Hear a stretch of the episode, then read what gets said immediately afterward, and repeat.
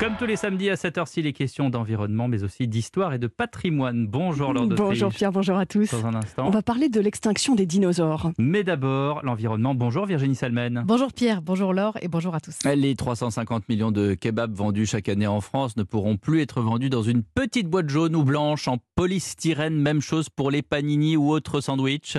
Et oui, ces boîtes en polystyrène expansé sont interdites par la loi depuis cette semaine parce que ce polystyrène est un matériau qui persiste jusqu'à 1000 ans dans la nature et c'est donc la dernière interdiction en date. Alors on va faire le point avec vous Virginie. Quels objets en plastique jetable sont désormais interdits? Alors j'ai demandé à Diane Beaumenet de l'ONG de protection de la mer Surfrider Foundation de nous le récapituler. Vous allez voir, la liste est longue. Désormais, on n'a plus le droit de vendre ou de distribuer, de mettre sur le marché des assiettes, des gobelets, des pailles, des couverts, des piques à steak, des touillettes, des cotons-tiges, donc notamment la tige, des confettis, des tiges de ballon qui seraient en plastique à usage unique, tout ce qui va être gobelet et emballage alimentaire en polystyrène expansé, donc les boîtes à kebab ou panini, et tout ce qui va être plastique oxodégradable.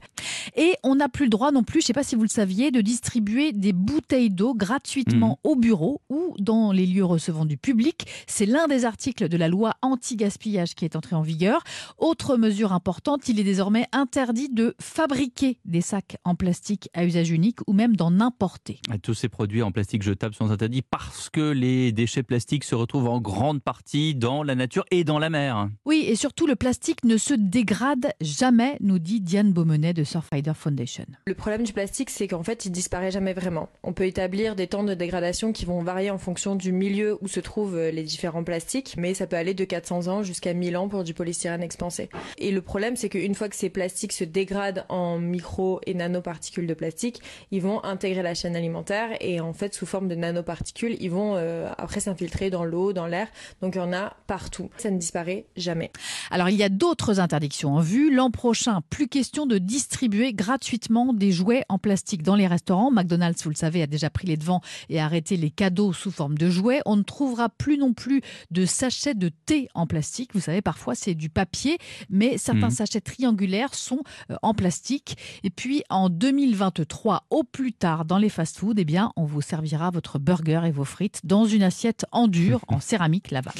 Eh, Ça fait une longue liste d'interdictions. Virginie, est-ce que la France est un bon élève en la matière? Oui, alors la France arrive en tête des pays qui ont banni le plus de plastique jetable. hein. Là, on va pas se flageller, on est assez bon sur ce, sur ce point-là. On va même un peu plus vite que la directive européenne. Maintenant, il va falloir s'assurer que toutes ces nouvelles règles, évidemment, sont bien appliquées. Notre objectif final, c'est qu'il n'y ait plus aucun plastique jetable en circulation d'ici 2040. Et pour ça, eh bien, il y a un calendrier par étape pour y parvenir. Merci Virginie Salmen. À demain. À demain.